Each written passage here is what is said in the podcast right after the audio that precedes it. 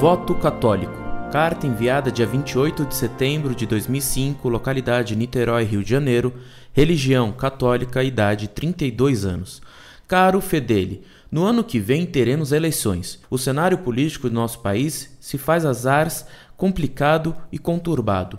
Sempre fui conscientizado, muito entre aspas e com reticências eternas, a votar nos vermelhos, pois precisávamos derrubar as elites que dominam o país, alienados o povo e mantendo-lhe no ostracismo da pobreza, sem voz nem vez.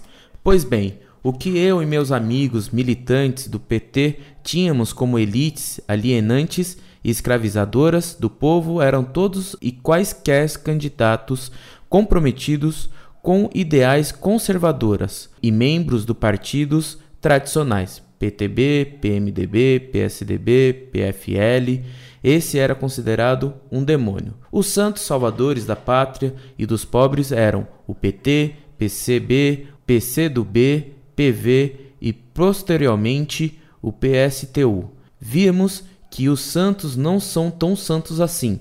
Além disso, suas ideias e conduta são anticatólica e anticristã, pró-aborto, pró-eugenia.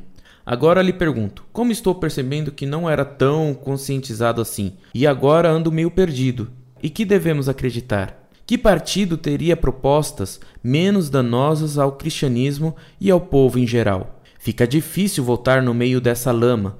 Será que teremos de tomar a atitude das testemunhas de Jeová, que são proibidas de se meterem na política, de votar e servir as forças armadas? Creio que não poderemos chegar a este extremo. Contudo, por enquanto, continuo sem perspectiva e tenho vontade de anular meu voto pois não acredito mais nos políticos e nos partidos. Não sei que partido teria projetos e tendências que não afetassem a liberdade para a fé e a paz do povo. Se o senhor pudesse me dar uma luz sobre esse assunto, agradeceria.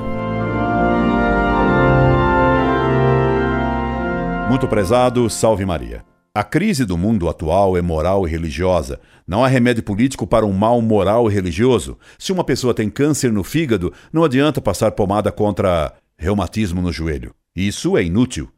O que você constatou com sua própria experiência e o que o Brasil está vivendo e vendo, a democracia liberal é alimentada pelo dinheiro.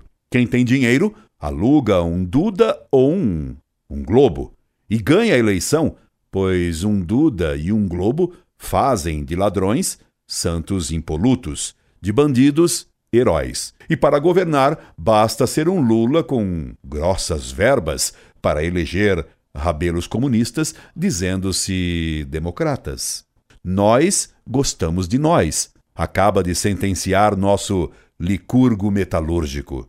Nós agora são Lula e Chaves. Antes eram Stalin, Mao e Fidel, com Chea Tiracolo todos puros, todos santos, todos contrários à corrupção. Uma das maiores ilusões da história é o liberalismo, pai e preparador da tirania comunista, mesmo que ela tenha a bênção dos bispos da CNBB, de modo que não há partido a recomendar. Na padaria da corrupção, toda farinha está bichada. Todo pão sai envenenado. A crise brasileira vai parelha com a crise do mundo inteiro. Somente a solução da crise na igreja é que mudaria o mundo. A solução terá de vir de um Papa que condene o que se chama de civilização moderna, que é barbárie, violência e hipocrisia. Nas próximas eleições, então, vote em quem for menos podre. Pelo menos sofreremos menos. E se não houver o menos podre, anule seu voto. O tema que você me propõe é vasto demais e haveria muita coisa a dizer. Reconheço então que esta minha resposta deixa muita coisa a esclarecer. Precisaria escrever um tratado, o que me é impossível no momento, mas me é bem possível dar-lhe mais esclarecimentos em uma conferência que darei no Rio logo mais. Convido-o para esta palestra. Conversaremos bastante, porque sei que você tem muitas questões a me propor. E eu tenho grande vontade de lhe dizer muito mais. Incorde Jesus Semper, Orlando Fedeli.